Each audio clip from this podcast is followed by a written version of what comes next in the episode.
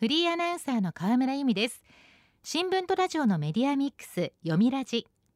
読売新聞の取材を通じた最新の情報をもとにニュースの裏側に迫ります。早速今日のトークゲストをご紹介しましょう。今日も電話でお話を伺います。読売新聞教育部記者平出翔吾さんです。読みラジには初めてのご出演です。よろしくお願いします。はい、よろしくお願いいたします。まずは平出さんの記者歴を教えていただけますか？はい、2015年に入社し、記者歴は8年目です。入社後は青森支局に赴任して地方行政などの取材を重ね、その後教育部では初等中等教育の取材を担当してきました。現在は教育部で高校生や大学生の就職活動を主に取材しています。小学校や中学校ではコロナ禍での学校生活の変化や金融教育、PTA 改革、トイレの改修など学校現場の今を取材してきました。教育や学校にまつわるさまざまなことを取材されてきたんですね。はい。そんな平出さんに伺う今日のテーマはこちらです。自主性養う学校のノーチャイム制今日のお話の舞台は学校ですね。はいそうです。突然ですが皆さんの通っていた学校ではチャイムは鳴っていましたでしょうか？学校のチャイムってこれですよね。は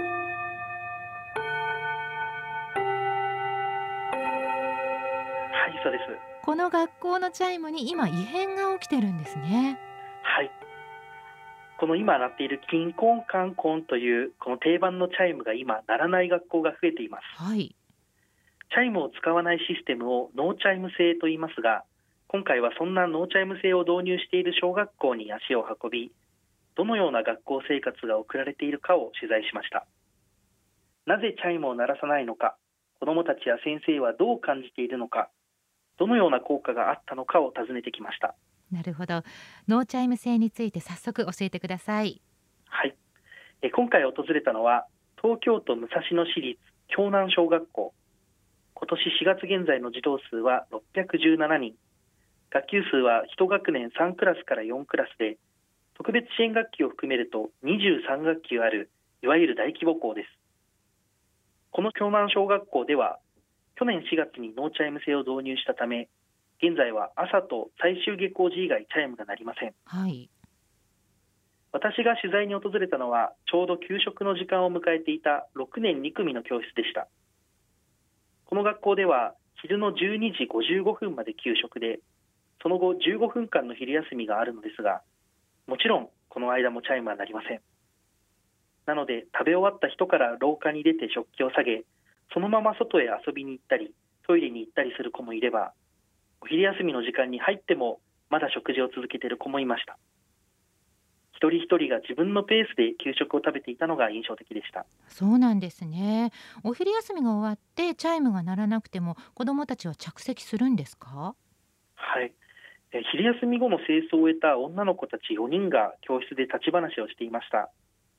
教室の時計の針は午後1時28分を指しています。するとそのうちの1人が不意に時計に目をやりあそろそろ座った方がよくない？と声を上げました。すると子どもたちは時計を見て次々と自分の席に戻り5時間目の算数の教科書を机に広げていきました。へえしっかりしてますね。そうなんですあの授業が始まる午後1時半になってもチャイムは鳴りませんが先生が黒板の前に立つと日直が気をつけよろしくお願いしますと号令をかけてそのまま授業が始まりました。時間に遅れてくる子はいませんでした。えー、遅れてくる子いなかったんですか？それはすごい。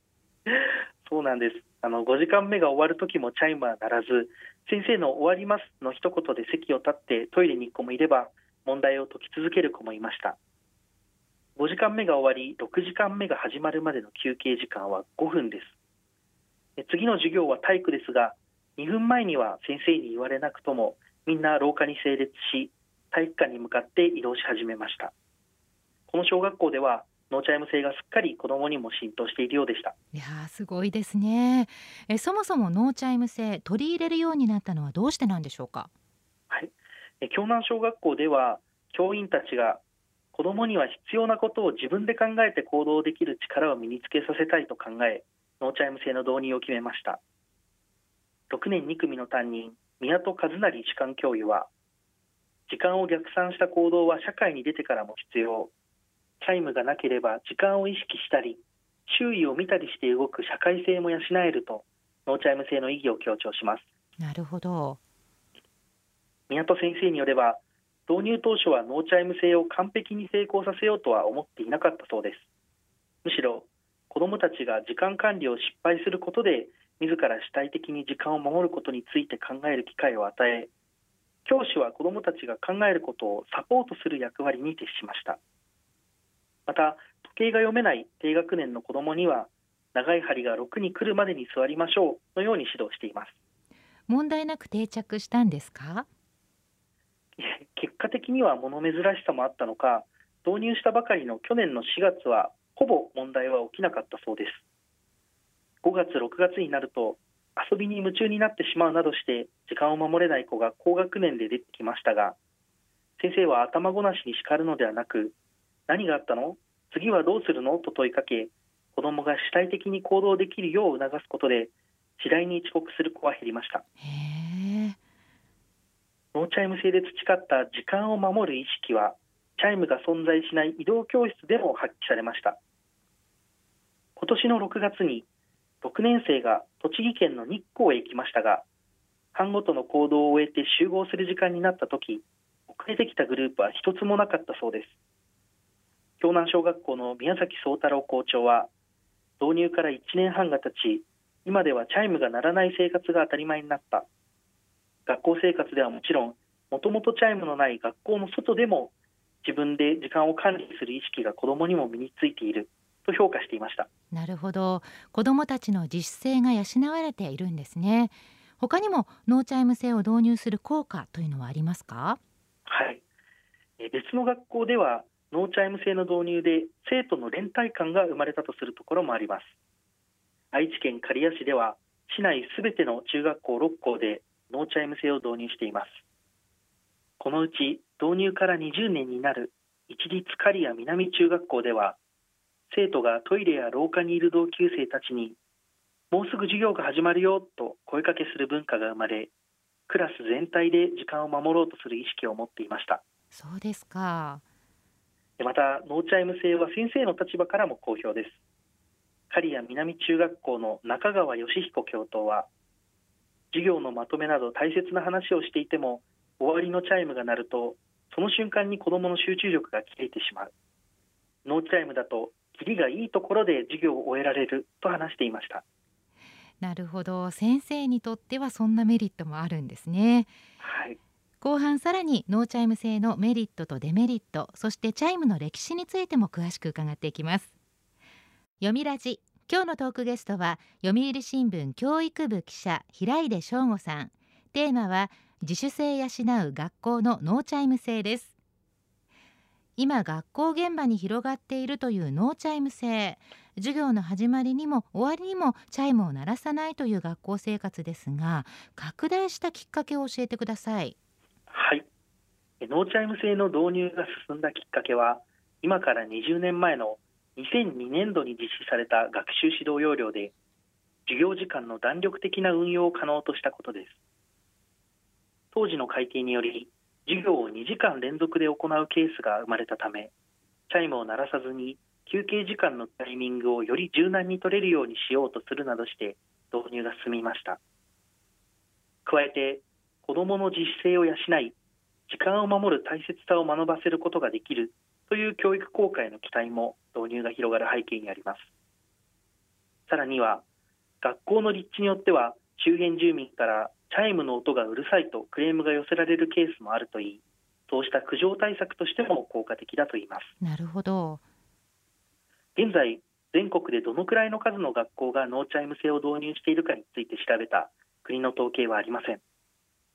チャイムの取り扱いについては学習指導要領などで特段定められておらず鳴らす鳴らさないの判断は各学校に委ねられているそうです。ただ文部科学省教育課程課の担当者は児童生徒による時間管理を促すために各校が工夫し自発的にチャイムをなくすのはあってもいいとノーチャイム制についても一定の評価をしています。そうなんですね。一方でチャイムを使い続けている学校もあるんですよね。はい。その中には一度ノーチャイム制を試してみたものの課題が見つかり、本格導入を見送った学校もあります。東京都江戸川区立水江第二中学校では、去年3月にノーチャイム制を1週間試験導入しました。すると、普段決まった時間に鳴っていたチャイムが突然鳴らなくなったことで、およそ20人在籍している特別支援学級で、怯えたり不安そうな様子を見せたりする生徒が現れたそうです。あいつもと違うということがストレスになってしまったんですね。はい、そうなんです。さらに、全校的に毎朝行っている10分間の朝読書の時間でも、生徒から時間が気になり、読書に集中できないとの声が上がり、導入を見送る判断をしました。水江第二中学校の滝沢聖郷校長は、特別支援学級の生徒にとっては、同じことを繰り返すルーティーンが大事。チャイムには授業の始まりと終わりを区切る役割があり、ノーチャイム制を導入するデメリットの方が大きかったと話していました。なるほど。そもそも学校のチャイムはいつ頃始まったんですか？え多くの学校で定番となっているキンコンカンコンというあのチャイムの歴史は1950年代まで遡ります。はい。もともとは明治時代から授業の開始や終了を知らせる時報に鐘や太鼓などが使われていました。その後、1950年代に今のチャイムの原型が開発されました。第1号の考案者については諸説ありますが、東京都大田区立大森第四中学校はチャイム発祥の地と銘打ち、今も当時のチャイム装置を大切に保存しています。へえ、そうなんですか。はい、今回の取材では、その大森第四中にも訪れ、実際に装置を見せていただきました。装置の外枠は茶色い縦長の木箱でできていて、職員室の壁にかけられていました。ガラス戸を開けてもらうと、中には長さの異なる4本の細い金属の棒がありました。あらかじめセットされたタイマーによって自動で動くハンマーが棒を叩いて音を鳴らす仕組みです。この装置を作ったのは、この学校で国語教師を務め、後に東京学芸大学の名誉教授となった井上昌美さんです。えー、最初は先生の手作りだったんですね。驚きです。はい。この学校では装置ができる前はハンドベルを鳴らしながら廊下を回っていたそうですが、生徒から空襲を知らせる鐘の音に似ていて聞きたくないとの声が上がりました。